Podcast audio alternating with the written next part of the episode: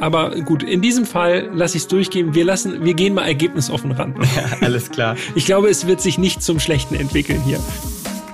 Erst fahren, dann reden. Der Autobild-Podcast für alle, die ihr Auto lieben. Die beiden Redakteure Jan und Peter schnappen sich ein Auto, testen es ausgiebig und gehen anschließend ins Detail. Was hat ihnen beim Fahren besonders gut gefallen und was hat sie genervt? Das alles hört ihr in Erst fahren, dann reden und damit herzlich willkommen zur Folge 49. Mein Name ist Jan Götze und auch in dieser Folge bin ich natürlich nicht alleine. Hallo Peter. Hier ist Peter Fischer. Hallo, hallo Jan, hallo liebe Zuhörerinnen und Zuhörer. Willkommen in Folge 49.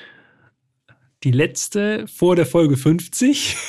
Das hast du sehr schön ausgedrückt. Wir, genau, das äh, wollen wir nicht vergessen für Folge 50, was ganz Spezielles. Aber auch in Folge 49, was ganz Spezielles. Ein Auto, du hast es beim letzten Mal schon so ein bisschen angekündigt, als was sehr Exotisches. Ich würde vorschlagen, dass wir, bevor wir irgendwas dazu sagen, mit dem Sound starten. Und das ist jetzt das erste Mal, dass ich das sagen möchte. Bitte nicht erschrecken. Also wenn ihr jetzt über Kopfhörer hört, pegelt ein bisschen runter. Es könnte laut werden. Sound.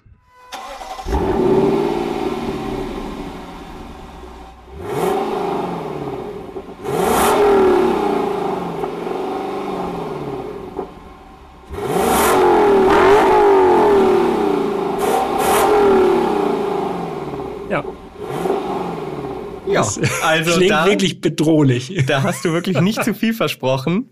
Ich glaube, äh, ich spreche für uns beide, wenn wir sagen, wir haben natürlich schon ein bisschen vor 8 Sound erwartet, aber was da wirklich aus den Endrohren kommt beim Lexus LC500, das hat uns beide echt überrascht, oder? Ja, komplett. Ich kann mich noch erinnern, als wir zum ersten Mal mit dem Auto aus der Tiefgarage rausgefahren sind, da sind wir nämlich zu zweit gefahren. Und dieser erste Kaltstart, der war auch schon so, dass wir, ich meine, wir haben uns angeguckt und echt so mit aufgerissenen Augen und Mündern da gesessen, so oh, krass. Also der Sound ist nicht von diesem Planeten. Ja, ich muss ja sagen, also das ist ja so ein bisschen auf meinem Mist gewachsen, dass wir dieses Auto bestellt haben.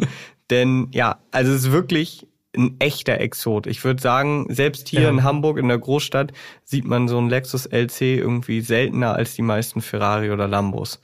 Ja. So. Wobei, wenn man darauf achtet, komischerweise, also gerade Coupés gibt's dann doch ab und zu, aber es ist echt selten, ja. Ja, das ist schon also es gibt vielleicht in. Hamburg drei, vier Stück. Ja, und jetzt die überleg sieht mal, wie viele Aventador gibt's hier. Ah, ja, gut, das ist natürlich, ja, klar. So. Aber äh, wir schweifen ab. Jedenfalls wollte ich sagen, also das war für mich so ein Auto. Ja, man sieht es ganz selten mal im Straßenverkehr, aber ich habe da irgendwie gar keinen Bezug zu gehabt. So, ich habe gedacht, ja. Ja. das wird irgendwie so ein luxuriöses Cabrio sein. Aber man kennt, also ich kenne auch niemanden, der so ein Auto hat. Äh, man hat einfach irgendwie gar kein, ich habe gar keinerlei Bindung zu diesem Auto gehabt vor dem Podcast. Ja. Und jetzt sehe ich das Auto. Das, Seid ihr so? ja, genau. Aber jetzt kann ich schon mal sagen, jetzt sehe ich das Auto mit völlig anderen Augen. Ja, so geht's mir auch. Geschichte. Wenn man sich die Historie vom Lexus LC anschaut, die Präsentation vom Cabrio, das Concept Car stand 2018 auf der Autoshow in New York. Da war ich und es ist mir nicht, also sorry Lexus, wenn ich das jetzt so sagen muss, ist mir jetzt nicht als besonders herausragend in Erinnerung geblieben. Das war halt so, ja, okay, offener LC500, ja, so what. Serie Los Angeles 2019, auch da war ich und auch da habe ich gedacht, ja, okay, ja, offener LC500 immer noch quasi, auch wenn er genauso aussieht wie die Studie. Ja. Es ist einfach nicht backen geblieben in meinem Kopf. Das könnte daran liegen, dass ja die allererste Studie, nicht zum Cabrio, aber zum Coupé, die hieß damals LF-LC und die wurde ja schon 2012 gezeigt. Ja, ist schon ein bisschen her. Also Genau. jetzt mittlerweile zehn Jahre. Jetzt mittlerweile zehn Jahre, aber auch fünf Jahre vor der Serienversion. Mhm. Das heißt, vielleicht war das so dieser Punkt, wo man gesagt hat, ja, okay, ich kenne das Auto jetzt tendenziell schon. Mhm. Zumal, wenn ihr die Chance habt und jetzt nicht gerade im Auto seid oder äh, auf dem Laufband äh, Ja, genau. unterwegs seid. Wir haben nämlich Wie auch auch viele viele Zuschriften bekommen, dass ihr uns äh, im Gym hört. Also wenn ihr zufällig am PC sitzt oder auch ein Smartphone zur Hand habt, dann googelt mal Lexus LFLC, schaut euch das Auto mal an, dann werdet ihr sehen, eigentlich haben sie wirklich das Concept Car eins zu eins in Serie gebracht. Ja, passiert so gut wie nie. Genau, also irgendwo Also- wird immer entschärft, irgendwie Ja. bei den Felgen oder äh, bei den Proportionen. Wenn man sich dieses Auto anschaut, selbst die Felgen, selbst die sehen aus wie 99 Prozent äh, vom Konzept. Ja. Da frage ich mich, warum haben sie da noch fünf Jahre gebraucht? Zwischen 2012 und 2017 Naja, als das ein bisschen Coupé. reifen lassen. Die Leute müssen sich dran gewöhnen. Die Leute noch mal heiß machen, so, ja? Der kommt. Was ich mich beim Lexus LC500 immer frage, das nur mal so kurz eingestreut. Wenn man sich die Basis anguckt, das ist äh, Frontmotor, eine große Plattform, wo offensichtlich auch ein V8 reinpasst, Hinterradantrieb. Es wäre doch eigentlich perfekt gewesen für einen Toyota Supra. Also jetzt nur Mhm. mal, wenn man alles beiseite lässt, weil ich finde, der neue Supra ist ein tolles Auto, keine Frage, aber irgendwie so klein Ja, das stimmt. relativ kurzer Radstand, vor allem optisch, also ist nicht mehr so ganz das äh, vom Supra aus den 90ern. Äh, MK4. Und genau, der Mark IV und der LC, hätte ich gedacht, ja, der bietet sich eigentlich gut als Basis an, zumal es ja auch noch diese Studie da gab, äh, wie hieß die noch, FT1, glaube ich, ne? FT1, ja. Ähm, und ja, naja, Ja, also jetzt, wo du es so sagst, klingt eigentlich schon echt verlockend, aber vermutlich auch eine Preisfrage einfach, ne? Wenn man jetzt Ja. überlegt, dass äh, der aktuelle Supra irgendwie so als Sechszylinder um die 55.000 bis 60.000 Euro kostet. Ja. Ähm, das wäre wahrscheinlich auf der Basis einfach nicht möglich gewesen. höchstwahrscheinlich nicht, das stimmt. Okay, aber zurück zum Lexus. Also wir haben jetzt gesagt, 2017 als Coupé vorgestellt, 2019 als Cabrio. Cabrio übrigens wichtig, nur mit Stoffverdeck, also kein Klappdach. Äh, Und Mercedes ja zum Beispiel beim SL auch zurück zum Stoffverdeck. Stimmt, ja, also beim neuen SL. Stoffverdeck Richtig. kommt zurück. Ja, Finde ich gut. Renaissance, ne? Ich mag Stoffverdecke ja lieber, einfach aus optischen Gründen. Ich finde, es sieht immer von der Linienführung her so ein bisschen schnittiger aus. Ja. Wie sieht's bei dir aus? Eher Stoff oder eher Stahl? Ja, also wenn Cabrio, dann Stoff. Sehr gut. Aber ich muss auch sagen, das kann ich ja gleich schon mal, Mhm. also wenn ich mich entscheiden muss, Cabrio oder Coupé, würde ich tendenziell eher das Coupé nehmen. Ich, aber gut, in diesem Fall lasse ich es durchgehen. Wir lassen, wir gehen mal ergebnisoffen ran. Ja, alles klar. Ich glaube, es wird sich nicht zum Schlechten entwickeln hier. Nee. Unser äh, Testwagen war auf jeden Fall ein Cabrio. Mm, Und jetzt habe ich ja schon mehrfach gesagt, das ist ein Exot und man sieht ihn so selten. Und das ist nicht nur subjektiv, diese Wahrnehmung, sondern ich habe das jetzt mal belegt anhand von Zahlen, Mhm. mal in die Zulassungsstatistiken geguckt. Aha, Lexus LC seit 2017 in Deutschland. ja. Äh, Jahr für Jahr habe ich das jetzt mal aufgeschrieben. Sind ja Aufgelistet. Aufge aufgelistet, natürlich. Ich muss ja auch meinem Namen gerecht werden. Äh, oder meinem Ruf vielmehr. Willst du einfach mal schätzen? Also 2017, da war das Oh. erste Jahr, wo der LC in Deutschland verkauft wurde. Da Ja. ja dann nur Coupés, ne? Okay, also ihr könnt natürlich auch mitraten. Ja, sicher. Äh, ich, ich hau mal einen raus. Äh, erstes Jahr, ich würde mal sagen, einfach so frei von der Leber weg, 86 Stück. ja, nicht schlecht. Noch ein bisschen weniger. 57. Weniger? Okay, 57. Okay. Mhm. 2018, immer noch nur Coupé. Mehr, 128. Ja, wir bleiben zweistellig. Oh, 90. oh, ja. 2019, das ist jetzt das Jahr, wo ja dann auch das Cabrio im Laufe des Jahres angeboten wurde, also Coupé und Cabrio. Ja, aber dann knacken wir easy die 100 und sind irgendwo bei 136. Es geht zurück auf 75. Nein. oh je. Ich mach's ein bisschen schneller, weil sonst seid ihr einfach nur gelangweilt. 2020 waren es 92 und 2021, das war das Top-Jahr Ja. für den LC. Dreistellig. Ja, Komm. dreistellig haben wir. 103. 135, Okay. aber angeblich 106 Cabrios. Nicht schlecht. Okay, also das Cabrio scheint wirklich der Bringer zu sein da. Genau. Also Mhm. das ist, und wir hatten ja immerhin ein Cabrio. Das wollte ich zumindest kurz erwähnen. Und Der jetzt muss ich, ja genau, wir Ja. haben uns quasi am Markt orientiert, haben gesagt, okay, das Auto ist gefragt als Cabrio. Ah. Den müssen wir auch mal testen. Und jetzt muss ich noch mal ganz kurz abschweifen. Dann, dann sind wir auch sofort wieder quasi direkt beim Auto. Es hat aber auch mit dem Auto zu tun. Ich war ja kürzlich im Urlaub, das weißt du ja, Mhm, ja. in den USA. Ja. Und wirklich, also Real Talk, in den USA, in Newport Beach war ich, da war Ja. ich eine Woche. Ich habe wirklich in dieser Woche bestimmt 20 bis 30 Lexus LC gesehen. Wow. Cabrios, Coupés, alle Farben, gelb, rot, dunkelgrün. Aber Kalifornien ist natürlich auch einfach Cabrio-Land und Lexus E relativ Genau. stark in den USA. Einfach nur mal so als Vergleich fand ich es total krass. Hier, Ja. wie du schon gesagt hast, selbst wenn man darauf achtet, sieht man vielleicht zwei oder drei in Hamburg, die man hin und wieder sieht. Ja. ja. Da in kürzester Zeit so viele. Ich habe aber sowieso das Gefühl, die haben da so ein Herz für Sportwagen, die sonst irgendwie nicht so ganz beliebt sind. Ich habe da auch gefühlt so eine Jahresproduktion von Aston Martin DB11 Volante gesehen. Also echt viele Autos, die man hier wirklich gar nicht sieht.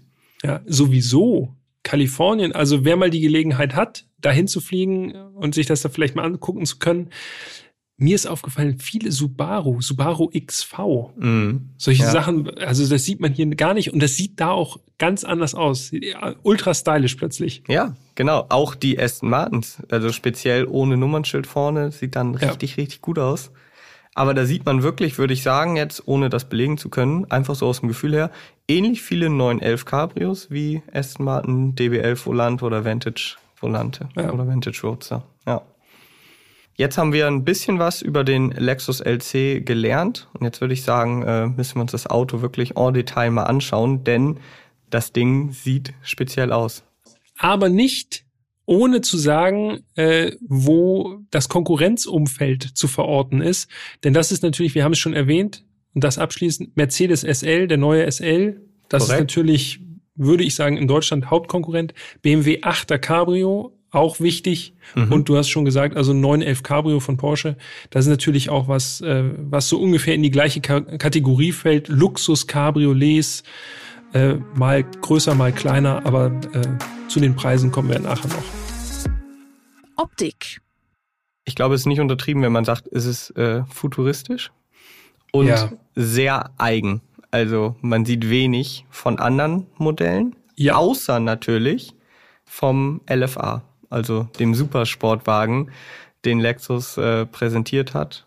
Der V10 Supersportwagen, V10 ne? von Yamaha ja. Mhm. mitentwickelt. Der Motor ist echt eins meiner absoluten Traumautos. Ne? So einen würde ich ja ultra gern mal fahren. Oh ja, das wäre natürlich schon ganz, Äh, Lexus ganz LFA, heftig. Ja, doch. das ist ja, aber richtig ich glaube, die Gelegenheit, na, wir warten einfach Sag mal ab. Vielleicht, vielleicht kommt nie. es irgendwann. Wie durch ein Wunder. Ja, jedenfalls die Lexus-Fans unter euch, die ja hoffentlich diesen Podcast auch hören, die werden den LFA natürlich vor Augen haben. Wenn man den jetzt so neben den LC stellen würde, dann sieht man schon einige Parallelen. Aber ich finde, der LC sieht noch mal wilder aus. Wilder? Ich Ja, hätte jetzt ich gesagt, der sieht eleganter aus. Ja? Ich finde, Also ich- der LFA ist halt ein bisschen eckiger so, gerade am Heck, Ja. so relativ ja, abgehackt. So ein bisschen abgehacktes Heck. Und ja. der LC wirkt noch so, ja, eleganter, organischer irgendwie so. Ja, ich hätte gesagt, der ist noch ein bisschen verspielter. Auch die, also alleine, wenn man mal, also das, was einem natürlich an der Front am meisten auffällt, ist natürlich der Grill erstmal, ne? Jo. Also dieser riesige Kühlergrill, optisch zumindest riesengroß. Ja, der wird so optisch von den spitzen, schmalen Scheinwerfern so ein bisschen eingedrückt, quasi wie so eine Sanduhr. Das ist jetzt übrigens mal ein richtig guter Vergleich, denn wir haben uns hier eben im Vorgespräch gefragt, wie kann man diese Form beschreiben? Ja, schwierig. Und das ist wirklich, äh, ist keine so leicht zu beschreibende Form, aber Wie so eine ganz breit gedrückte genau, Sanduhr. das trifft es eigentlich echt perfekt. Viel Chrom natürlich am Kühlergrill, ja, darf nicht fehlen bei so einem edlen, hochwertigen Auto. Scheinwerfer hast du gesagt, sehr, sehr schmal, ja. aber dann super speziell mit so einem Strich, der senkrecht nach unten wegläuft. quasi so an der an der Schürze äh, rechts und links außen ganz an der Schürze runter Genau. Und Mit- das sind die Blinker. mit den Blinkern. Ja, also irre Form. Ich, man kann es einfach nicht anders sagen. Und so reagieren die Leute ja auch. Ne? Ja, Wenn man absolut. irgendwo lang gefahren ist, also als erstes kleben einfach alle an diesem Grill und dann wandert der Blick über das restliche Auto. Also der gerade die Front unglaublich viel Aufmerksamkeit. Ja, also das, Das ganze. Auto, das erntet im ersten Moment oft verdutzte Blicke, muss Mhm. man so, weil, ja, weil es halt so selten ist, haben wir nun auch schon anhand der Zahlen belegt. aber dann im nächsten Moment auch irgendwie so, ich hab's immer als äh, begeisterte Blicke interpretiert, weil ja. viele Leute doch schon das Auto angeguckt haben und gedacht haben, vermute ich jetzt mal, dass es wirklich ultra speziell ist. Ich hatte mal einen, äh, einen Audi e-tron-Fahrer neben mir an der Ampel, der hat auch direkt Daumen nach oben gegeben, obwohl ich mir nicht ganz sicher bin, ob er überhaupt wusste, was das ist, aber es hat ihm auf jeden Fall gefallen. Ja, ja. das ist gut. Wir sollten noch mal ganz kurz, bevor wir jetzt die weiteren Designdetails besprechen, die Optik in Relation zur Länge auch setzen. Denn wir haben jetzt gesagt, okay, es ist so SL 8er Größe. Wir sprechen über ein Auto, was 4,77 Meter lang ist. Das sind ungefähr gute 20 Zentimeter mehr als ein 911 Cabrio, damit man das sich so ein bisschen vorstellen kann. Und diesen Vergleich habe ich rausgekramt, mhm. weil wir jetzt nochmal zum Radstand kommen. Und da wird's interessant. Der Lexus hat einen Radstand von 2,87 Meter. Und wir wissen, alles, was so in Richtung drei Meter geht, ist wirklich. Genau, und wir bedenken jetzt, also er ist ungefähr gute 20 Zentimeter länger als 911, aber der Radstand ist im Vergleich zum 911 der Generation 992 40 Zentimeter länger. Und das sieht man auch tatsächlich, wenn man, wenn man sich mal so das Profil anguckt, also die Seitenansicht vom LC500 Cabrio. Also gerade das Cabrio finde ich jedenfalls, da fällt es irgendwie optisch noch mehr auf, finde ich wie kurz die Überhänge sind. Jo. Und von Narbe zu Narbe, von Radnarbe zu Radnarbe, das ist wirklich ein, das ist schon richtig, richtig, richtig gestreckt. Ja, das sieht aus wie so eine, ja, wie so eine Skulptur. Ich komme immer wieder drauf. Ja. Gerade im Profil würde ich auch gerne nochmal da, darauf eingehen, dass die Linienführung vor den Hinterrädern so einfällt. Ja. Um dann für die Hinterräder so aus, also mit die Hinterräder so ausgestellt stehen, und das sieht wirklich so, es sieht halt ultra speziell aus. Und ich glaube, die Autodesigner unter euch können mich da jetzt verbessern, aber ich glaube, da spricht man von der sogenannten Coke Bottle Line. Genau. Ich würde so eine Art Wespentaille sagen. Also der verjüngt sich an der Tür und dann wird er nachher wieder, wölbt er sich nach hinten zur Hinterachse wieder raus. Ja. Ja, also sieht spektakulär aus. Und wo wir gerade noch in der Seitenansicht sind, die Türgriffe, die sind bündig in die Karosserie eingelassen. Mhm. Also äh, kann man sich so vorstellen wie bei Tesla, mhm. nur dass sie funktional sind. es geht doch. Also es äh, geht zusammen. Design, ja. weil ich finde, diese versenkten Griffe sind super schick. Ja. Vor allem, wenn das Auto zu ist oder man fährt und man mhm. sieht kaum was aber man muss die Tür natürlich doch öffnen können. Und bei Tesla öffnen die in die nach vorne die ja. Öffnung. Also das ist wirklich, da verrenkt man sich nur die Flossen. Was noch auffällig ist, gerade in der Seitenansicht finde ich, die Fensterlinie, die Seitenfensterlinie geht nach vorne relativ weit runter, die ist so runtergezogen und die Spiegel sind auf die Tür aufgesetzt. Also mhm. sind nicht irgendwie an den Fenstern quasi befestigt, sondern sitzen oben auf der Tür, auf der, ja, so auf der Schulterlinie sozusagen vom Auto. Sieht auch speziell aus, einfach anders als bei vielen anderen Autos äh, und äh, ja, fü führt dazu, dass, äh, dass die Seitenfenster einfach komplett äh, ja, versenkbar sind und dann nicht noch so ein kleines Dreieck bleibt irgendwo hinter ja, der A-Säule. Das stimmt widmen wir uns noch kurz dem Heck. Im Vergleich zum Rest des Autos empfinde ich es als nicht ganz so spektakulär. Die Rückleuchten, die greifen die Form der Scheinwerfer wieder auf, also sind sehr schmal. Ähm, ein feiner Steg, der ragt wieder nach unten mhm. und der ist ebenfalls der Blinker übrigens und so ein Reflektor, der ragt wieder ganz fein in die Seitenlinie. Also das sind so die Rückleuchten, finde ich, das spektakulärste auf jeden Fall am Heck. Unten in der Schürze hat man dann zwei große Chrom-Auspuffblenden. Das sind aber keine reinen Blenden, es sind echte Rohre darin. Allerdings, je nachdem wie das Licht steht, sieht man dann doch, dass die vergleichsweise klein ausfallen. Was mir noch aufgefallen ist, die Rückleuchten, die sind so, die sind nicht rot, sondern weiß. Mhm. Also die sozusagen die Leuchtmittel, die da drin verbaut sind, geben dann äh, die Farbe sieht super schick aus, vor allem wenn man weiß, welche Farbe unser Auto hatte, denn ich finde, das passt gut rein. Jan, du hast die Farbe. Ja, natürlich. äh, Außenfarbe, Tizia Blau. Mhm. So ein ganz, ganz dunkles Blau. Ja. Sehr edel, so, geht auf jeden Fall in die luxuriöse Richtung. Dazu ein beiges Stoffverdeck. Ja. Auch das super speziell, irgendwie so Yachtcharakter. Ja, das, das sieht richtig nach Marina aus. Man fährt äh, mit dem LC500 irgendwie an der Côte d'Azur lang und dann wechselt man aufs Segelboot oder ja. so. Muss ich ja sagen, also hätte ich mir vermutlich so niemals bestellt, mhm. aber es sah wirklich richtig gut aus. Also es ja, hat mir absolut. extrem gut gefallen. Ja, vor allem mit, äh, wir haben es ja schon gesagt, viel Chrom, beziehungsweise nicht Chrom, das war so gebürstetes Aluminium so im Look. Mhm. Äh, auch die Felgen, wir kommen gleich noch auf die Größen, aber das war alles ein sehr, sehr stimmiges Bild.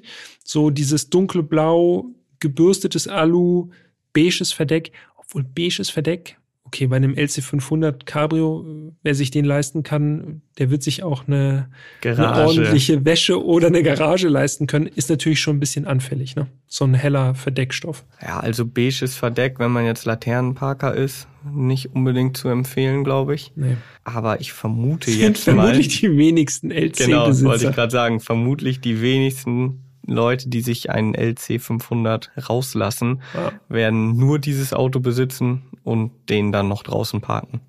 Aber das ist nur eine Mutmaßung. Was mir noch auffällt, wo wir gerade beim Verdeck sind. Kleine optische Herausforderung, zumindest für mich. Ich würde, ich werfe es einfach mal in den Ring. Ich finde, der LC500 ist wirklich vom Design her wirklich outstanding, wenn das Verdeck geschlossen ist. Und da äh, teilt er leider ein Schicksal, zum Beispiel mit dem Nissan 350Z Roadster. Dann ich weiß, worauf du hinaus willst. Sieht das eigenartig aus, finde ich. Und zwar so ein kleines Verdeck über die Fahrgastzelle und dann ist dieser Kofferraumdeckel dahinter, der ist dadurch optisch einfach super lang. Und das sieht für mich, also beim 350Z, googelt mal, wenn ihr gerade die Möglichkeit habt, da ist es noch krasser aber es hat schon sowas in der Seitenansicht, was in Richtung Pickup geht. So vorne eine Fahrerkabine und dahinter einfach so eine, ja, so eine leere Fläche. Also offen, finde ich, sieht der LC 500 im Cabrio äh, doch noch besser aus als geschlossen. Ja, also beim 350Z, da gehe ich uneingeschränkt mit. Also da finde ich auch, ist es ganz extrem. Beim LC 500, so Pickup-Vibes. Ja, also ja, sehr gedehntes Ja. Also, wo ich wieder mitgehe, ist, offen sieht er wirklich noch mal besser aus. Ich muss auch wirklich sagen, so, ich habe den auf so einen, so Waldweg, hätte ich beinahe gesagt, auf so, eine, auf so einen schmalen Weg gestellt, wo links und rechts nur Wiese war. Wenn man da dann alle Fenster runterlässt und das Verdeck öffnet, dann sieht das Ding richtig, richtig gut aus. Also so, richtig edel einfach. Ähm, jetzt können wir auch nochmal erwähnen, also wir hatten äh, geschmiedete 21 Zoll Felgen mhm. in so einem Two-Tone-Finish, so Chrom mit Schwarz. Also wirklich wunderschön. Übrigens gibt's auch wirklich wilde Außenfarben für das Auto. Ne? Ja, also warst, ich habe mal im Konfigurator, Konfigurator ne? geschaut. Ne? Ja. Äh, das rührte daher, dass ich ja in den USA diesen gelben LC gesehen habe. Gedacht habe, krass, mhm. den hat er sicherlich foliert oder so. Nee, Gelb gibt es. Aurora Gelb. Und das ist so ein richtiges Sonnengelb. Kannst du übrigens auch, ich weiß nicht, wer das macht, aber kannst du theoretisch auch mit einem beigen Dach kombinieren. Uh, ja, Als das wird farblich auf jeden Fall herausfordernd. Bisschen doll für meinen Geschmack, aber es gibt auch dunkelgrün, dunkelblau hatte ich ja schon erwähnt, rot, so ein, ja, wie, wie mag man das beschreiben, so eine Art Orange. Ähm, also wirklich eine große Farbvielfalt für so ein spezielles Auto. Ja. Ist gut. Cool. Okay, weiter im Text. Weiter im Text. Ich habe eigentlich nur noch eine Sache, die auch nur indirekt die Optik betrifft. Und zwar ist die Karosserie aus Aluminium, zumindest zum Großteil. Mhm. Das sieht, schon, sieht, man nicht unbedingt, aber. Genau, finde ich bemerkenswert. Und noch bemerkenswerter ist eigentlich, und jetzt schaffe ich einen schönen Cliffhanger, dass das nicht bedeutet, dass der LC besonders leicht ist. Nee. Aber ich würde vorschlagen, wir steigen erstmal ein. Oh ja. Bevor wir auflösen. Innenraum. Da müssen wir jetzt in die nochmal in der Zeit zurückspringen. Und zwar hast du ja schon gesagt, äh, wir sind das Auto zuerst zusammengefahren. Und ich muss immer noch daran denken, was du in dem Moment gesagt hast, als wir eingestiegen sind. Ja? Ja. Ich kann es mir ungefähr vorstellen, was es war, aber ich kann mich nicht genau erinnern. Du hast gesagt, also wir steigen beide ein in der Tiefgarage bei uns und du hast als erstes gesagt, ey, ich fühle mich, als würde ich in einem Latte Macchiato sitzen. Ja, ja okay. Nachvollziehbar. Denn der komplette Innenraum ist im Grunde, ja, Latte Macchiato Cappuccino Farben irgendwie, also so ein helles Braun, beige. Eigentlich, wenn man ganz, ganz genau hinguckt, sind es sogar zwei verschiedene Beige-Töne. Einmal so ein bisschen mehr Latte Macchiato beige. Einmal mehr so Karamell. Bisschen karamelliger, genau. Ja. ja, also Lexus nennt diese Ausstattung äh, Semi-Anilinleder in Bahia Braun. Ja, klar. So, und wir haben ja eben nochmal herausgefunden, was eigentlich Semi-Anilin... Was heißt das eigentlich auch übersetzt? Semi-Anilinleder. Und du lagst schon gar nicht so schlecht. Ich hatte überhaupt keine Ahnung, um ehrlich zu sagen, was das ist. Und Ja. du hast ja schon gesagt, so wo in die Richtung war, oder die Richtung war zumindest schon mal die richtige. Ähm, also ich zitiere hier. Ähm, Wie das Leder behandelt ist, ne? Genau, es Ja. geht darum, dass dieses Leder nur so eine ganz leichte Farbschicht erhält. Und hier steht, dabei darf das natürliche Narbenbild der Haut nicht verdeckt, sondern nur leicht geschützt werden. So, bitte. Ja, also das ist Semi-Anilinleder. Und jetzt haben wir schon gesagt, zwei braun-beige-Töne, wie man da möchte. Ähm, und da hat Lexus wirklich nicht dran gespart, ne? Also an dem Leder, Ja. wenn man so will. Sitze beledert, Armaturenbrett beledert, Lenkrad beledert, Mittelkonsole Ja, beledert, ja. Türtafeln, A-Säulen, Sonnenblenden, eigentlich alles Die zwei Sitze hinten, alles beledert. Außer die Tachohutze, die Ja. ist nämlich mit braunem Alcantara versehen. warum auch immer, vielleicht, obwohl Blendschutz. Ja, habe ich auch überlegt, aber Hm. einfach um dem Ganzen nochmal einen spezielleren. Touch so zu verpassen. Wenn ihr übrigens sehen wollt, wie äh, so ein Lexus mit Semi-Anilinleder in Bahia Braun aussieht, schaut euch die Bilder gerne an unter autobild.de bei Instagram. Da findet ihr einige Bilder zu diesem Fahrzeug, zu genau dem, das wir gefahren sind. Und ja, schreibt uns auch gern, wie euch das Auto gefällt. Also wir beide äh, waren auf jeden Fall angetan von der Optik.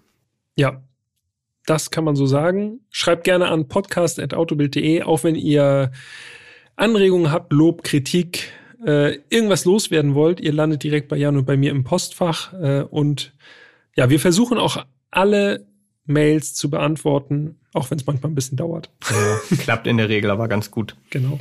Zurück zum Innenraum.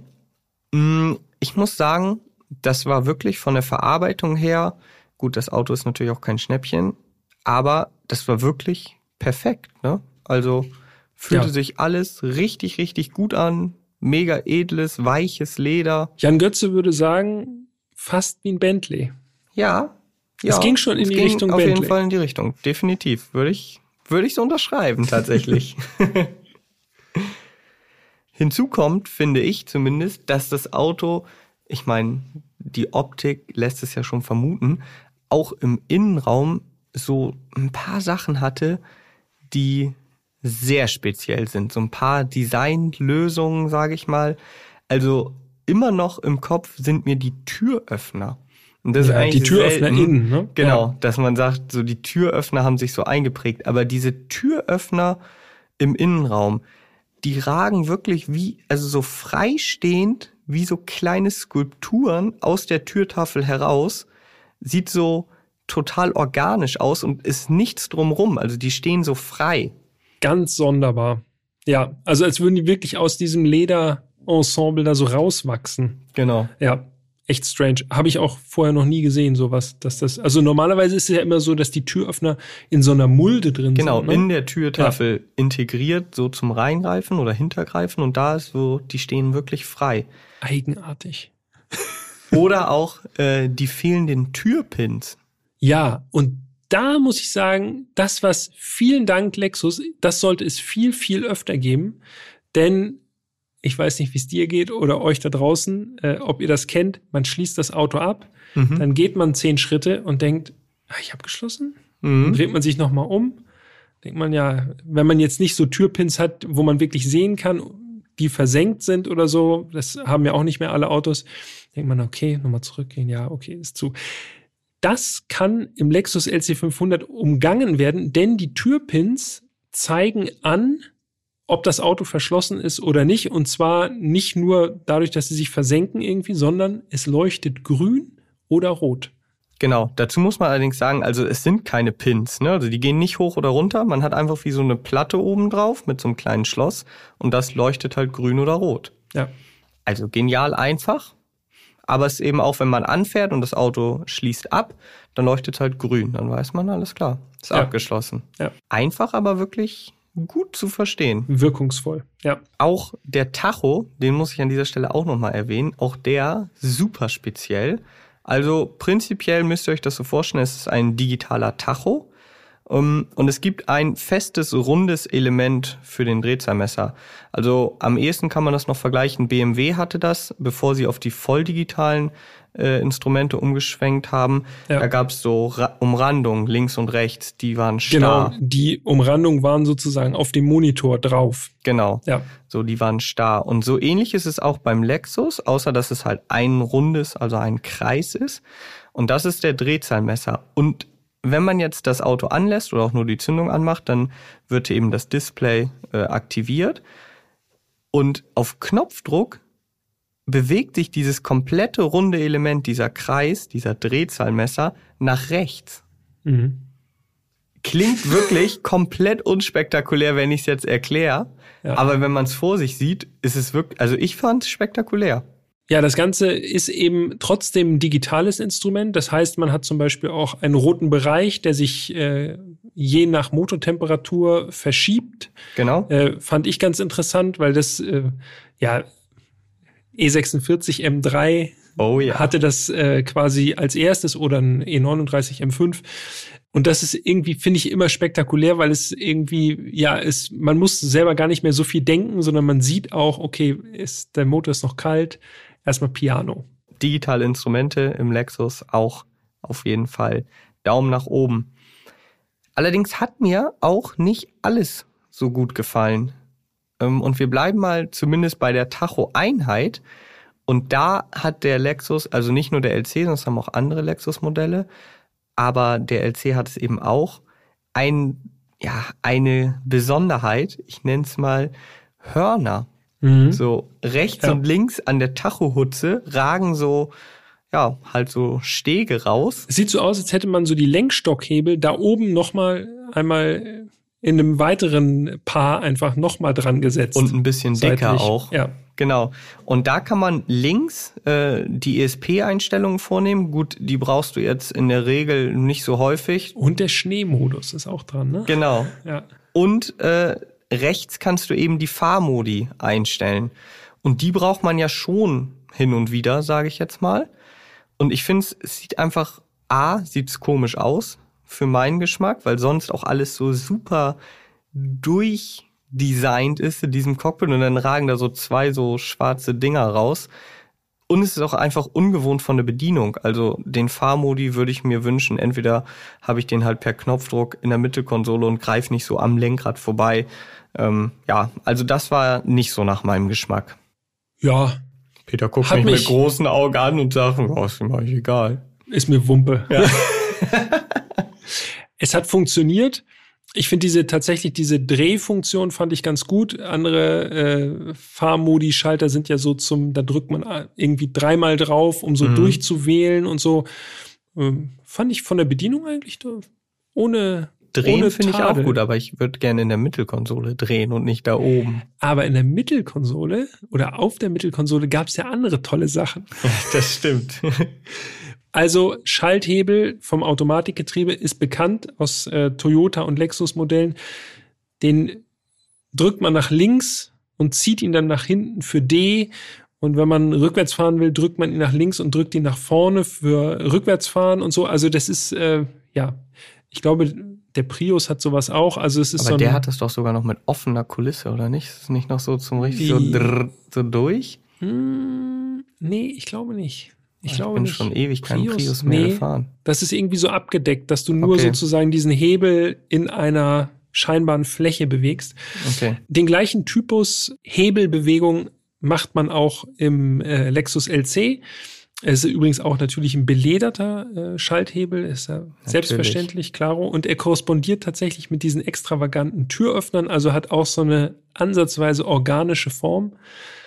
Aber das, was eigentlich viel beeindruckender ist und vielleicht auch abschreckender, ist das Infotainment und die Infotainment-Bedienung. Denn Lexus setzt auf also wirklich ein, eine Infotainment-Bedienung, die, also ich kann damit überhaupt nichts anfangen. Ich finde es schrecklich. Es ist ein Touchscreen, so eine Art Pad, also so eine, so ein Touchpad, womit man dann auf dem Bildschirm mit einem Cursor die Funktionen anwählen kann und damit das Ganze ein bisschen Haptik noch bekommt, gibt es da so eine Rückmeldung in diesem Touchpad, wenn man äh, von Button zu Button springt auf dem Monitor. Es, ich kann es während der Fahrt, kann ich es nicht bedienen, weil es einfach Maximum ablenkt. Ja, also gebe ich dir eigentlich vollkommen recht. Ich würde es einfach so beschreiben, ganz normales Touchpad vom Laptop, so müsst ihr euch das vorstellen, das einfach in die Mittelkonsole gepflanzt und dann bewegst du halt die Maus oben auf dem Display und wie Peter schon gesagt hat, hast du dann halt so ein, ja, wie so eine ganz leichte Vibration, sobald du halt ein Icon anwählst. Ja, haben viele Lexus-Modelle, äh, halten sie auch schon einige Jahre dran fest, muss man sagen. Hm, vielleicht erschließt es sich erst, also einem erst, wenn man so ein Auto besitzt und da wirklich Langzeiterfahrung mitgesammelt hat. Aber ich meine, wir sind das Auto ja nun jeder eine Woche gefahren und ich kann nur sagen, ich habe mich da auch nach einer Woche überhaupt nicht dran gewöhnt. Gar nicht. Nein. Nee. Tut mir leid. Also das ist auf jeden Fall ein großer Kritikpunkt. Ja. Okay. Aber wir können natürlich einfach in der Mittelkonsole noch bleiben, denn in der Mittelkonsole ist auch noch die Bedienung für das Verdeck. Ja, richtig, genau. Äh, ich greife instinktiv bei einem Cabrio immer so in Richtung Innenspiegel, also nach oben, wenn ich das Verdeck öffnen will. Frag mich nicht warum. Das ist kurios, denn Aber ich mache das überhaupt nicht. Gar nicht. Und ich saß letztens in irgendeinem Auto, wo ich einfach in die Mittelkonsole gegriffen habe und nicht den Verdeckschalter gefunden habe, auch nicht in der Mittelarmlehne und so. Und wo war? Ja, oben. Ich glaube, es war mhm. Mini Cabrio, kann das sein? Ich glaube Mini Cabrio. Falls ihr ein Mini Cabrio fahrt, aktuelle Generation und das da oben ist, dann schreibt uns mal kurz. Ich bin mir ziemlich sicher, das war ein aktuelles Mini Cabrio und ich habe wirklich zwei, drei Minuten gesucht und du hättest wahrscheinlich sofort gefunden. Instinktiv, ist wie beim ID4. Ja. Wo auch äh, einfach so Dusel, im Dusel findet man genau die richtige Menüführung. Okay, also Verdeck öffnen und schließen im LC500. Dafür gibt es ein ganz spezielles kleines Fach, abgedeckt durch eine belederte Klappe in der Mittelkonsole. Und wenn man diese kleine Klappe hoch, ja, aufmacht, wie so eine kleine Motorhaube öffnet sie, dann kann man mit einem, ja, mit so einem Hebel quasi das Dach runter machen. Voll elektrisch öffnen. Ja. Und das ist so ein bisschen es hat mich so ein bisschen dran erinnert wie an so einen Raketenabschuss, weil man erst so eine Klappe öffnen muss, so nach dem Motto, nicht, dass du sonst dagegen kommst. Also wie so ein geheimes Feature. Genau, mhm. ja. Ja, haben sie auf jeden Fall gut versteckt. Und wenn man dann das Verdeck aufmacht, und das interessiert mich jetzt wirklich, würde mich mal oder möchte ich wissen von dir, wie gut konntest du in diesem Auto sitzen? Denn ich sag mal so, für mein Empfinden mit 1,83 hatte ich wirklich üppige Platzverhältnisse vorne. Ich mhm. konnte sowohl bei geöffnetem als auch bei geschlossenem Verdeck wirklich sehr gut sitzen. Allerdings ist mir schon aufgefallen, dass jetzt auch über meinem Scheitel nicht mehr so viel Platz war mhm. bei geöffnetem Verdeck. Und du bist ja nun ein Stückchen größer. Ja, mit 1,95 war es wirklich, also hart am Limit, muss ich sagen. Ich glaube, wenn ich zwei Meter hätte, dann hätte ich eine Sturmfrisur gehabt beim offenen mhm. Fahren. So ging es gerade so. Ich hätte mir gewünscht, dass man noch ein bisschen tiefer sitzt. Grundsätzlich ist die Sitzposition, Sitzposition schon relativ tief, aber so drei Zentimeter tiefer, dann hätte ich mich richtig wohl gefühlt. Es ist ein kleines bisschen wie beim Toyota Mirai, wo ich auch so das Gefühl hatte, okay, irgendwie sitze ich, ich sitze einfach noch ein ganz kleines bisschen zu hoch, um Mhm. wirklich bequem drin zu sitzen. Ja, das fand ich jetzt okay, aber ich hatte mir schon gedacht, weil die Windschutzscheibe, die steht eben sehr flach. Ja, und die ragt So. auch dann dadurch dann enorm weit sozusagen in Richtung äh, Innenraum Richtung rein. Stirn. Genau. Richtung. ja. Ja, also wie gesagt, mit 1,95 ging es, aber grenzwertig. Knapp. In der Grauzone. Mit ja. 1,83 kein Thema. Alles easy. Der Vollständigkeit halber sollten wir erwähnen, ähm, hinter den vorderen Sitzen, wo wie gesagt sehr viel Platz ist, ähm, gibt es auch noch Notsitze. Wobei, ehrlich gesagt, haben die jetzt nicht mal den Namen Notsitz verdient. Nee, mit Platz für niemand. Ja, original. Also keine Person. Ja. Vielleicht, wenn man denn will, kann man da noch ein bisschen Gepäck abla ablegen. So. Ist auch nötig, Jo. denn der Kofferraum des LC500 ist Lütt, wie man in Norddeutschland sagt. Allerdings, das äh, sch- umschreibt es sehr passend. Ich habe nachgeschaut, 149 Liter sind das. Und 149 Liter, das klingt nicht nur wenig, das ist auch wirklich wenig. Zum Vergleich haben wir auch hier äh, 911 einmal, Porsche 911, 163 Liter, der hat den Kofferraum ja bekanntermaßen nur vorne. Ja. Und äh, der neue Mercedes AMG SL, der auch kürzer ist, Mhm. der hat 213 Liter, also auch mehr. Auch nicht besonders viel, aber mehr als der Lexus. Immerhin, das kann man dem Lexus noch zugute halten, der Kofferraum ist immer gleich klein. So, es gibt ja einige. Cabrios, ja, immerhin. Es gibt ja einige Cabrios, wo eben so dieser Verdeckkasten geöffnet Ja. ist oder je nachdem, also je nach Verdeckzustand wird der Kofferraum dann noch kleiner oder das Verdeck geht gar nicht mehr auf. Das ist beim Lexus nicht so, er ist einfach immer klein. Ja. Naja, aber man hat ja noch die hinteren Halbsitze. Genau, Die man die hintere kann. Ablage können wir es jetzt nennen. Genau. Kofferraum übrigens hat auch noch eine Besonderheit. Kann man über einen Knopf im, Koff im Cockpit aufmachen oder über, die, über den Schlüssel oder über einen wirklich versteckten Knopf in der Rückleuchte. Ein Geheimknopf. Ja. Also in der rechten Rückleuchte ist so ein kleiner Taster integriert und da kann man den Kofferraum auch aufmachen. Das ist wirklich speziell. Also das ist wirklich Herrschaftswissen, wenn man das, wenn man vor dem LC steht und sagt, ah ja, klar, hier. Genau, ja. Ja, dass das Auto sehr gut ausgestattet ist, brauchen wir, glaube ich, an dieser Stelle nicht erwähnen. Also es ist eigentlich alles serienmäßig an Bord.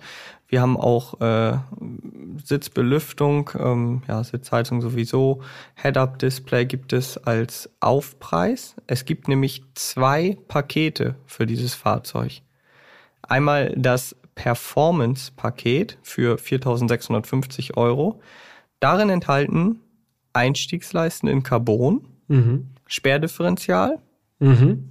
und die angesprochenen 21 Zoll Schmiederäder. Ja.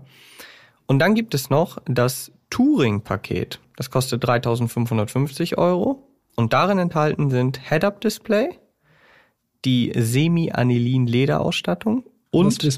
Ja. Nackenwärmer. Und Nackenwärme sind auch drin, ja. Also so ein kleiner Föhn, wie so eine Belüftung am Nacken, kann man in drei Stufen einstellen, wenn es dann doch ein bisschen kühl ist draußen. Bisschen zugig. Ja. So, für mich auf jeden Fall sehr geeignet, kannst du dir denken, hatte Auf ich dem Weg das, zum Yachthafen. das ein oder andere, ja, zum Yachthafen nicht, aber hatte ich das ein oder andere Mal an. und das Beste an diesen beiden Ausstattungspaketen ist, unser Fahrzeug hatte beide. Genau, Ja. ja. Also Performance und Touring, was ja eigentlich so ein bisschen im Widerspruch steht. Einmal so bequem, mehr so Gran Turismo-mäßig Mhm. Strecke machen, ganz entspannt. Und einmal eben auf Performance ausgerichtet. Und das Kuriose ist, das war's dann auch. Die Liste an Extras ist kurz. Also es Fühlst du dich damit überhaupt wohl? So wenig, so wenig Ausstattungsliste. Ja, ich muss mich ja anpassen. Ne? Ich muss mich ja anpassen. Also es gibt diese zwei Pakete, dann kann man eben noch die Außenfarbe auswählen, haben wir ja schon erwähnt. Die Innenausstattung gibt es auch in unterschiedlichen Farben und daran gebunden ist dann auch die Verdeckfarbe, also es gibt schwarz oder beige. Und dann gibt es halt noch so Zubehörsachen, ähm, die jetzt nicht als einzelne Posten im Konfigurator sind. Beispielsweise Windshot, das kann man noch zusätzlich bestellen oder Fußmatten, sowas. Ja. Aber eigentlich so gesehen, ganz genau genommen, nur zwei Ausstattungsvarianten. Krass. Ja, das kommt auch nicht so häufig vor. Aber bei so einem luxuriösen Fahrzeug, was sowieso schon so ein Exot ist, klar, das ist natürlich jede Option, die die Hersteller vorhalten, äh, treibt den Preis nach oben. Ne? Also Genau. man muss dann lieber alles voll machen von Herstellerseite aus. Eine Sache habe ich noch, und Ja. zwar habe ich gesucht wie ein Blöder, was die Parkbremse angeht. Also die Feststellbremse. Mhm. viele Toyotas äh, und ich zähle Lexus so im zum Dunstkreis Toyota dazu, logischerweise, haben ja so eine äh, so eine Fußfeststellbremse, also wie so ein äh, Pedal ganz links im Fahrerfußraum, wo man dann so drrrt, einmal wie bei einem alten Mercedes Ich zum Beispiel sagen, auch. wie frühere Mercedes. Genau, wo man äh, ja mit einem Pedal die Feststellbremse arretiert. Da habe ich aber vergeblich gesucht. Dann ins habe ich Leere getreten. ja, genau. Einfach ins Nichts. Bumm. Dann habe ich auf der Mittelkonsole gesucht, irgendwo in Richtung Gangwahl, Hebel, irgendwas. Gar nichts. Und irgendwann bin ich fündig geworden. Auf der Unterseite des Armaturenbretts unter dem Startknopf, also rechts unterm Lenkrad, da ist so ein Schacht und da unten drin, da versteckt sich dann äh, ja so eine kleine Taste für die Parkbremse. Das hat mich äh, schon ein paar Minuten gekostet, muss ich gestehen. Ja, ich habe davon profitiert, dass ich ja nach dir gefahren bin. Von daher äh, konntest Aber ich habe extra schon. angezogen, ne? Ja, ich weiß. ist- ja, Ja, ich weiß. okay. Jan hat den Test bestanden. Okay, damit äh, könnten wir jetzt äh, überleiten zum Motor. Das wird auch eher ein kürzeres Kapitel, denn das Fahren, das hat noch mal ein paar Minuten mehr verdient, finde ich. Finde ich auch, ja. Zum Motor kann man sagen, mh, als der Lexus auf den Markt kam, also der LC, da gab es ihn mit zwei unterschiedlichen Motorisierungen und die gibt es auch noch heute. Einmal als LC 500H und einmal als LC 500.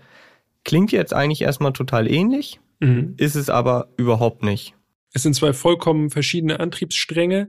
Genau. Der 500H ist sozusagen die Einsteigervariante. Das H deutet das schon so ein bisschen an. Hybrid ist Mhm, ein dreieinhalb Liter V6 korrekt. mit einer E-Maschine dazu. Äh, Ich glaube, wir sind irgendwo bei 359 PS in der Richtig, Richtung. genau. Also in Summe dann als Systemleistung. Ja, äh, 500 ist einfach nur so eine grobe Richtung, wohin die Reise geht. Äh, Der eigentliche LC 500, der entspricht dann schon mehr einem dem, was man sich unter 500er vorstellt. Genau, denn da sitzt der 5 Liter V8 Sauger unter der Haube. Kennt man, äh, wenn man sich so ein bisschen mit der Lexus Modellgeschichte auseinandergesetzt hat, auch aus dem RCF, also dem Coupé, oder den gab es zumindest mal eine kurze Zeit auch in Deutschland, dem GSF. Und wie gesagt, das ist ein 5 Liter V8 Sauger. Der leistete anfänglich äh, 477 PS, 530 Newtonmeter, maximales Drehmoment. Und im Sommer äh, 2020 gab es dann ein kleines, ja, ein Facelift ist eigentlich übertrieben. Es gab eine Überarbeitung für den LC und seitdem ist der Motor noch angegeben mit 464 PS, also ein bisschen was eingebüßt. Allerdings Drehmoment gleich geblieben, weiterhin äh, 530 Newtonmeter. Und wichtig ist noch, dass es das Cabrio nur oder nur noch als V8 Sauger gibt. Also LC 500, einzige Option. Genau. Das Coupé weiterhin auch als 500H bestellbar.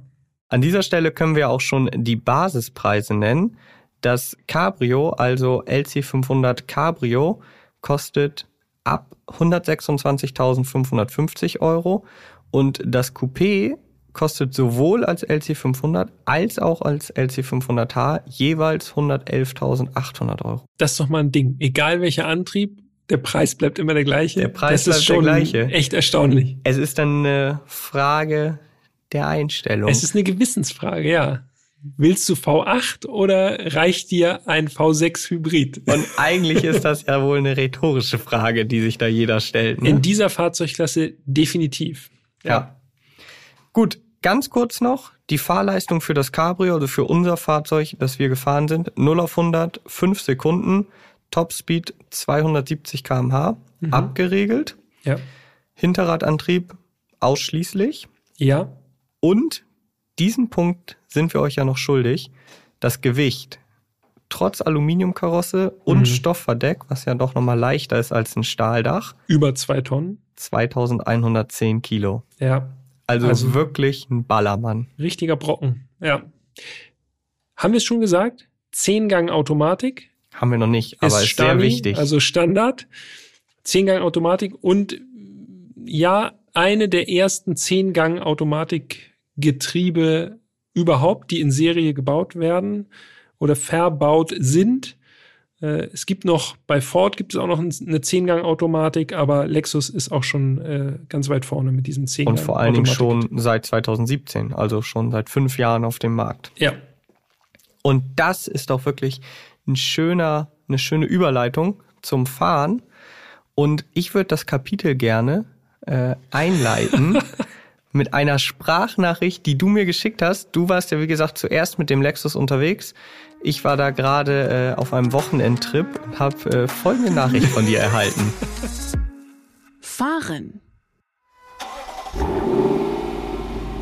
Lexus LC 500, wirklich die Überraschung, absolut krankes Teil. Ey, das klingt. Sauger V8 ist immer doch irgendwie immer noch am besten. Tja, selten, dass ich dich hier so begeistert in einer Sprachnachricht gehört habe. Und erst recht, muss man ja dazu sagen, nicht bei einem Hot Hatch oder einem klassischen Auto. Ja, stimmt. Da ist tatsächlich äh, der Funke übergesprungen bei mir, denn sehr gut, dieser, sehr gut. dieser er freut sich. sehr gut. Ähm, denn tatsächlich, das, was ich da erlebt habe auf dieser Fahrt, ich kann mich jetzt noch, ich kann mich immer noch sehr, sehr gut daran erinnern, wo ich lang gefahren bin und wie das war und wie sich das angefühlt hat. Das hat mich ey, aber sowas von überrascht. Wir haben ja am, am Anfang schon den Sound gehört. Das ist ja, ja. auch, also wirklich, also wenn es eine Corvette wäre, würde ich sagen, okay, die ist schon, also das ist eine Corvette, die richtig heftig ist schon. Mhm. Aber das hätte ich in diesem luxuriösen und eleganten Fahrzeug, hätte ich das 0,0 erwartet. Ja, und das ist eigentlich ja das Coole am LC. Und das ist ja das, was mich so freut, weil ich ja eingangs gesagt habe, es ist ein Auto, zu dem ich jetzt wenig wusste, wenig Meinung hatte. Ja. So, und wenn du mich gefragt hättest, ohne dass ich das Auto gefahren bin, wie schätzt du den ein, hätte ich gesagt, ja, sicherlich ist das so ein richtig komfortabler Cruiser, sehr luxuriös. Optik definitiv Geschmackssache, mir gefällt's, aber sicherlich auch nicht jedem. Und womöglich geht er noch auf der Autobahn ganz ordentlich so. Das wäre so das, wo ich gesagt hätte, so würde ich den einschätzen. Genauso hätte ich ihn nämlich auch eingeschätzt. Und bei diesem, man weiß natürlich, okay, es ist ein V8-Sauger, äh, aber ich hätte den viel braver erwartet. Dass mhm. es sozusagen so, dass der zurückgenommen ist, dass der jetzt nicht so, nicht so super sportlich daherkommt, weil das, das ist ja das, was in der Sprachnachricht rauskommt. Das ist halt ein unglaublich emotionaler Antrieb. Ob man jetzt V8 liebt oder nicht, spielt da erstmal überhaupt keine Rolle. Das Ding ist einfach 100% Emotion. Ja, absolut. Und nur der Vollständigkeit halber, all das, was ich eben gesagt habe, all diese Attribute, kann der Lexus natürlich auch. Der ist ja. jetzt nicht ultra hart und immer laut. Du kannst damit auch total entspannt cruisen. Das Fahrwerk ist grundsätzlich auch eher komfortabel abgestimmt. Er ist schon ziemlich bequem. So trotz ja. 21 Zoll, ja. muss man ja auch bedenken. Ähm, und du kannst auch, wenn du jetzt im Normalmodus, äh, also im Komfortmodus oder im Normalmodus fährst, kannst du damit ganz entspannt cruisen. Dann hast du so ganz dezenten, so einen blubbernden V8-Sound, aber nichts Aufdringliches. So. Definitiv, ja. Aber wenn du dann an das rechte Horn greifst und dann halt äh, nach oben drehst auf Sport oder Sport ja, siehst du, das, wenn ich das jetzt hier das so nachmache, diese diese so Bewegung. wie so ein Motorrad, wie so ein Motorradfahrer, der so das Gas aufdreht. Aber genau. genauso fühlt es sich auch an in dem Moment so. Genau. Einmal den Hahn aufziehen. Und dann denkt man plötzlich, was ist denn hier los? Also nicht nur vom Sound, der ist wirklich absolut brutal, Er ist So. infernalisch, ja. sondern auch vom Ansprechverhalten des Motors her. Also, das ist wirklich ein extrem sportliches Auto plötzlich. So. Und das ist was, was man überhaupt nicht erwartet, ne? Ja, der Motor, äh, da muss ich auch sagen, also meine Erwartungshaltung habe ich ja schon äh, zum Besten gegeben. Irgendwie so ein braver V8, der jetzt nicht so aggressiv daherkommt, äh, von der Leistungsabgabe auch. Aber es ist wirklich feinste Ware, ne? Also es ist wirklich, das fühlt sich wirklich so an, als hätten da ganz fleißige japanische Ingenieure diesen V8 ganz, ganz vorsichtig zusammengesetzt und der ist wirklich äh, mit perfekten Fertigungstoleranzen versehen. Also das fühlt man richtig, wenn der Motor arbeiten darf. So, dann äh, es, das ist super drahtig einfach, das Aggregat. Und wie du schon auch gesagt hast, also allein, dass es heutzutage noch einen V8-Sauger in so einer Fahrzeugklasse gibt, ist ja schon wirklich besonders, ja. Also es haben, hat die Konkurrenz jetzt nicht mehr zu bieten. Nee, So. Das Also ist der letzte. das ist allein schon richtig geil. Luxuscarbons. Und wenn man so ein Auto dann fährt und dann vielleicht noch im manuellen Modus des Getriebes und du merkst, wie dieser Motor hochdreht und richtig willig bis über 7000, dann dieser Sound dazu und dann die Downshifts. ja, Lass uns die einspielen. Aufnahme ab.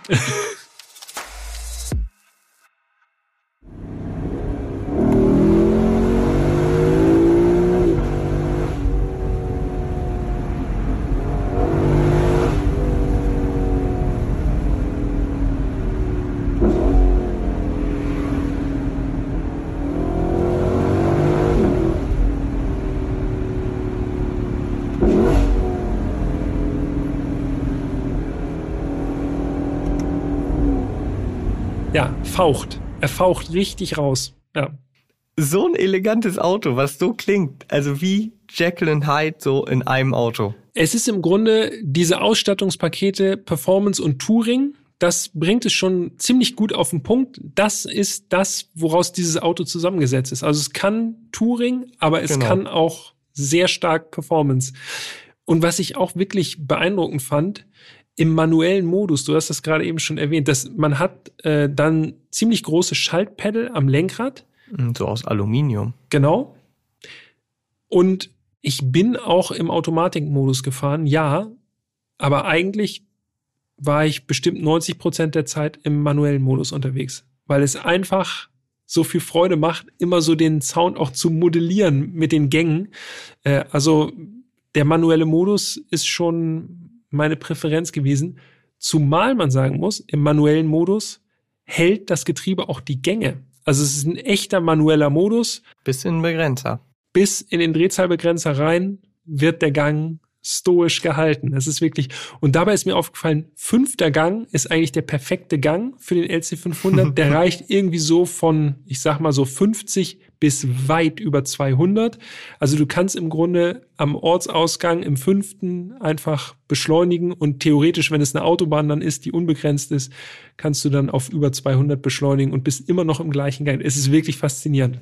Ja, absolut.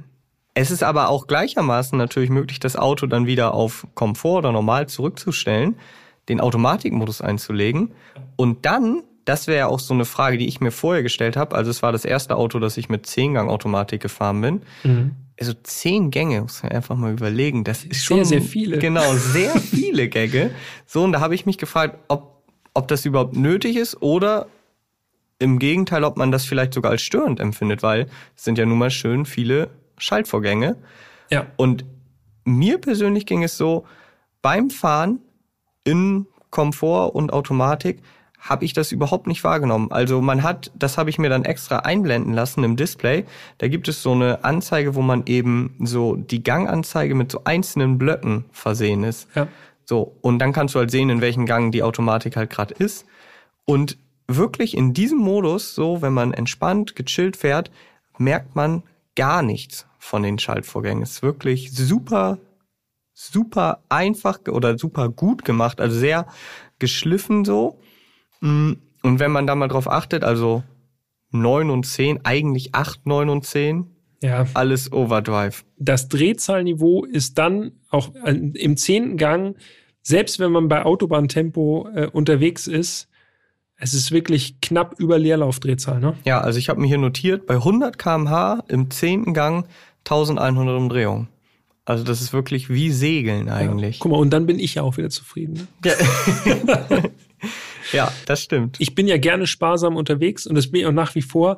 Aber der Motor ist wirklich eine absolute Sensation in diesem Auto. Das muss man einfach mal nutzen. Das stimmt. Und bei diesem Auto jetzt kommt meine Sternstunde hier. Verbräuche. Bei diesem Auto haben wir quasi die Rollen getauscht. Ja, ja das stimmt. Äh, ich kann ja erstmal sagen, was ich äh, gemacht habe, äh, geschafft habe. Hab. Ich habe ich hab allerdings jetzt nicht, also ich war jetzt nicht wirklich sparsam unterwegs. Das gebe ich zu. In diesem einen Fall bin ich in eine andere Rolle geschlüpft. Mein Verbrauch äh, auch mit viel Autobahnanteil äh, lag ungefähr bei 14 Liter. Das war jetzt so auch schneller, mal schneller, mal langsamer. Nicht wirklich sparsam, kann man nicht sagen. 14 Liter ist auch jetzt nichts, worauf man jetzt unbedingt stolz sein muss. Aber im Mittel lag ich sogar noch drüber. Ähm, 16,5 Liter, da war dann auch Stadt noch mit dabei. Also da geht der Verbrauch schon wirklich äh, sehr hoch, äh, so dass mir schon ganz schwindlig wird davon. Also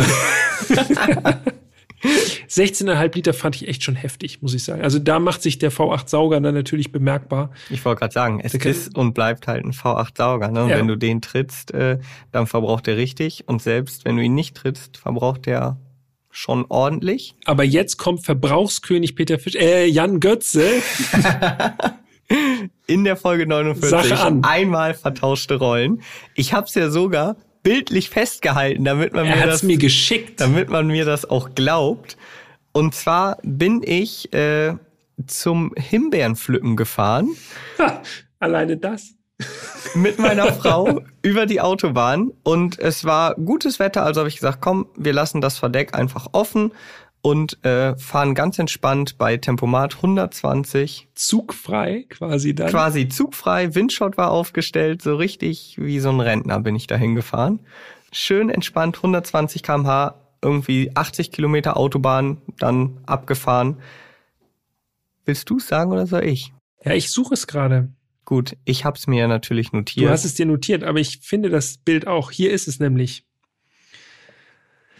Jan Götze hat es im LC 500 Cabrio geschafft. Ich weiß nicht genau wie, aber auf einen Durchschnittsverbrauch von 6,7 Liter auf 100 Kilometer zu kommen. Ich weiß nicht genau, äh, du hast doch irgendwo den Diagnosestecker da irgendwie, da hast du doch was programmiert. Nein, und ich habe auch nicht die eins mit Photoshop weggeschoppt oder so. es war wirklich auf dieser einen Fahrt äh, 6,7 Liter. Also herzlichen Glückwunsch wirklich grandiose Leistung. Ja, ich weiß in, nicht, ob man in dem Auto doch mich dafür beglückwünschen äh, sollte. Denn das ist natürlich die absolute Ausnahme und bitte jetzt auch nicht hier irgendwie als äh, Verbraucherhinweis äh, nehmen. Denn im Durchschnitt habe auch ich 17 Liter verbraucht. 17 und ich 16,5. Ja, da sind wir wieder bei den klassischen Rollen. Also geht doch. Wenn man normal bis sportlich damit unterwegs ist mit dem LC, dann äh, ja geht einfach nichts unter 15. Das sage ich einfach mal so. Ähm, ja, das muss man eben wissen. Aber umgekehrt kriegt man eben auch, wie du ja schon mehrfach gesagt hast und ich auch schon ein paar Mal jetzt hier versucht habe rüberzubringen, sau viel Emotion. Ne? Ja, das stimmt. Also wirklich die volle Ladung. Und außerdem durch diese, äh, durch dieses Design vom Lexus LC500 hat man auch eine freie linke Spur. Denn mir ist aufgefallen, als ich auf der Autobahn unterwegs war, auch bei gemäßigtem Tempo, alle gehen rechts rüber, hm. wenn der Lexus im Rückspiegel auftaucht. Also ich hatte tatsächlich noch nie so eine freie Fahrbahn vor mir. Es war nicht einer, der in meinem Weg geblieben wäre wenn ich auf der linken Spur war. Vielleicht ähnlich wie beim Aventador SVJ, obwohl die Leute da, glaube ich, einfach davor bleiben wollen, um ein bisschen zu triezen, dass man gleich richtig Gas gibt. Also ja, enormes Überholprestige. Ja, definitiv. Und auch, äh, zumindest bei Leuten, die wissen, was das für ein Auto ist, hat man auch wirklich äh, ein echtes Prestige.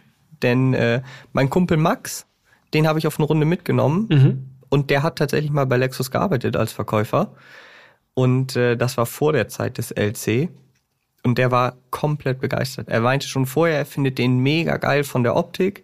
Sind ja. wir eine Runde gefahren und danach war er komplett aus dem Häuschen. Hat er wieder angefangen bei Lexus? Ähm, das nicht, aber ich könnte mir vorstellen, dass der wirklich einer der 100 Leute im Jahr wäre, der so ein Auto kaufen würde. Ja, und ich glaube noch jemand, äh, unser Kollege Moritz, der ist auch großer Fan vom LC500. Also äh, schöne Grüße gehen raus in die Schweiz.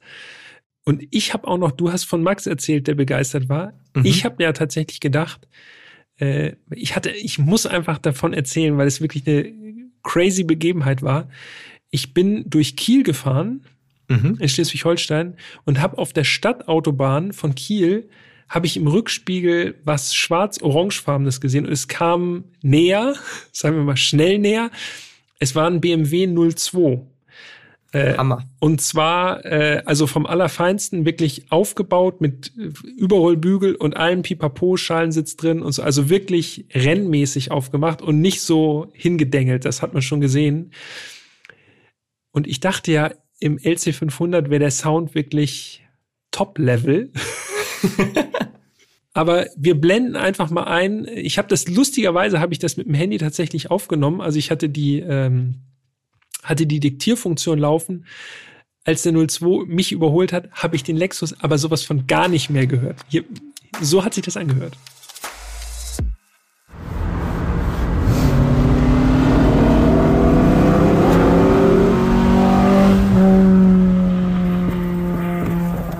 Ja. So, Vierzylinder. Vierzylinder. ja, krass. Krasses Ding. Und äh, weshalb ich das erzähle, als wir an der nächsten, ich bin dem dann hinterhergefahren, weil ich einfach noch kurz mit ihm schnacken wollte, hab einen, ihm sagen, dass einen Daumen nach genau, ist. Auspuff, der ist ja ganz laut, der 02. Hab einen Daumen nach oben gegeben, kurz mit ihm gesprochen an der Ampel. Lustiger Typ, Grüße gehen raus, unbekannterweise. Und dann ist er losgefahren und ich bin angefahren im Lexus und ich habe überhaupt nichts mehr gemerkt. Ich bin im ersten Gang 50 gefahren. Ich war im manuellen Modus, weil ich nichts anderes mehr gehört habe, nur noch den 02. Ja, Tja. solche, solche Begebenheiten ereilen einen ja, da mit ja. dem Lexus. Absolut, ja. Sowas geht nur im Lexus. Kontrahenten. Wir müssen äh, so ein bisschen noch mal einen Blick auf die Preise und das Konkurrenzumfeld werfen. Ne? Wir haben es ja mhm. am Anfang schon gesagt, BMW 8er Cabrio, Mercedes AMG SL, der neue 911 Cabrio. Wo bewegen wir uns da lieber Zahlengötze. Wo bewegen wir uns da preislich im Vergleich zum LC500? Ja, also wir haben ja schon gesagt, was der LC500 kostet. Und zwar sind das in der Basis, und das ist ja nun einfach nicht wegzudiskutieren, 126.550 Euro als Cabrio. Und das ist natürlich alles andere als ein Schnäppchen. Wenn wir jetzt einfach mal auf den neuen SL schauen, also AMG SL, den gibt es ja als 43er, das ist das äh, neue Einstiegsmodell. Dann allerdings mit Vierzylinder. 2 Liter Vierzylinder, ja. 381 PS. Natürlich sehr schnell, 4,9 Sekunden auf 100, auch Topspeed 275. Aber wenn du sehr so ein Auto kaufst, willst du vielleicht auch einen 5, äh, einen 5-Zylinder, einen 8-Zylinder. Ähm, der SL43 kostet in der Basis 118.708 Euro, also ungefähr 8.000 Euro weniger. Allerdings äh, ist der LC500 natürlich auch schon deutlich besser ausgestattet nochmal. Ja, da ist im Grunde ja alles drin, ne? Genau. Und wenn wir über den 63er sprechen, also SL63, 585 PS, natürlich auch nochmal über 100 PS mehr, der kostet allerdings auch 187.098 Euro. Und ohne ihn gefahren zu sein und ohne ihm was Böses zu wollen, ich glaube, der Lexus ist emotionaler. Ja, könnte ich mir auch gut vorstellen. Und selbst mit den zwei Paketen, also mit Performance und Touring-Paket, äh, kostet der LC500 134.750 Euro. Das ist also dann voll, voll. Mehr geht nicht. Ja. Und wenn wir jetzt nochmal den Blick hin zum Porsche wagen wollen, also 9F Cabrio, 992, äh, als Carrera, also die Basisversion mit 385 PS, die kostet 127.720 472 Euro. Mhm. Und wenn es das Carrera S Cabrio sein soll mit 450 PS, liegen wir bei 143.242 Euro. Also ihr merkt schon, ähm, er ist auch preislich einfach so im Konkurrenzumfeld. Also es ist kein Schnäppchen. Übrigens auch nicht gebraucht. Wer jetzt denkt, ah ja, vielleicht dann einen gebrauchten. Ja. Das Angebot ist klein, Mhm. wenig überraschend. Ja. Bei nur ein paar hundert Exemplaren. Genau, 500 verkauften Exemplaren so gefühlt. Ja. Ähm, aber unter 80.000 geht gar nichts. Ähm, und Cabrio ist noch ein bisschen teurer. Ja, es ist einfach äh, ein hochwertiges Auto und das kostet nun mal. Ja. Aber das spürt man ja auch in jeder Faser, ne? Sowohl beim Definitiv. Antrieb, der wirklich äh, feinste äh, Mechanikkunst ist, als auch so bei der Verarbeitung, da knarzt nichts. Nichts hat geknirscht. Das Verdeck im geschlossenen Zustand wirklich im Grunde wahrscheinlich sogar fast besser gedämmt als ein Blechdach. Äh, also echt äh, tipptopp. Ich, ich bin immer noch komplett geflasht von, von dem LC. Fazit? Ja, Dito, es ist auch so ein bisschen für mich äh, das Fazit. Wenn ich das jetzt so festmachen müsste, ist der, der LC für mich die Überraschung äh, der zweiten Staffel. Ja, definitiv. Ja, muss ich auch sagen. So. Wirklich die Erwartungshaltung komplett anders als das, was am Ende rausgekommen ist. Und das macht ja eigentlich immer am meisten Spaß, ne? Genau, Wenn man ja. richtig baff ist und denkt, boah, was, was geht denn hier gerade ab? Einfach dieser Motor so, ne? Der, Motor einfach absolutes Gedicht. Ja. Zeigt einmal mehr Saugmotoren, speziell in der heutigen Zeit. Ah, Einfach so emotional. Unvernünftig, aber auch irgendwie grandios. Ja. Ja. Und äh, um irgendwie so abschließend noch ein paar Worte zu finden. Also ich glaube, äh, in meinem Leben gäbe es kein Szenario, in dem ich mir wirklich einen LC500 kaufen würde. so. Nee, äh, obwohl so auf dem Weg zum Yachthafen? Nein. Aber, und das habe ich ja eingangs gesagt, und das hat sich beim LC500 mehr bestätigt als bei jedem anderen Auto bisher, überhaupt im Podcast. Ich bin so froh, dass man dieses Auto mal ausgiebig testen konnte, weil man kommt da ja überhaupt nicht ran. Man hat überhaupt keinerlei Berührungspunkte zu diesem Auto. Ja. Und jetzt, das habe ich ja schon gesagt, wenn ich jetzt rausgehe und ich sehe einen LC, dann denke ich, oh ja. Die fünfmal im Jahr. Ja, aber die Ja. Male denke ich dann, krass, der hat auf jeden Fall wirklich einen ganz expliziten Autogeschmack. Ja, Der oder die. das stimmt. Ja. Bleibt lange in Erinnerung, dieses Auto, auf jeden Fall. Und ich habe die ganze Zeit bin ich nur am hoffen, dass da draußen jetzt ein LC vorbeifährt, weil wir sitzen ja äh, hier mit bestem Blick auf die große Kreuzung hier in Hamburg, aber es kommt einfach nichts. Nee, hier fahren wirklich viele Autos vorbei, auch viele exotische Autos, aber 100 Pro, wenn ich jetzt hier gleich auf den Knopf drücke, dann kommt einer. ich wette dagegen. ich wette, ich könnte mir vorstellen, wir sitzen hier noch fünf Folgen und es fährt keiner vorbei. Warten wir ab. Na gut. Ja, das war's vom LC500 Cabriolet. Mir hat es sehr viel Spaß gemacht, wie immer. Ich Ja, weiß, absolut. Also brauchen so ein Phrasenschwein langsam. Äh, ja, danke für heute, Jan. Danke fürs Zuhören. Ja, dem kann ich mich nur anschließen. Ich danke dir und äh, ja, wenn ihr jetzt eine Meinung habt zum LC500, dann schreibt uns die natürlich gerne. Ja, Podcast@autobild, das ist die Adresse und äh, ja, wir freuen uns von euch zu hören und nächste Woche, wir haben es jetzt schon wochenlang angeteased, nächste Woche gibt es ein kleines Jubiläum und dafür haben wir uns ja, das ein oder andere überlegt. jau. Ein Auto mit weißen Felgen. Weißen Felgen. Ja, das ist jetzt wirklich sehr Ja, nicht sehr, zu viel verraten. Sehr weit gefasst. Aber gut, wir Da bleiben kann man mal in dabei. die Recherche gehen. Okay. Macht's gut. Bis nächste Woche.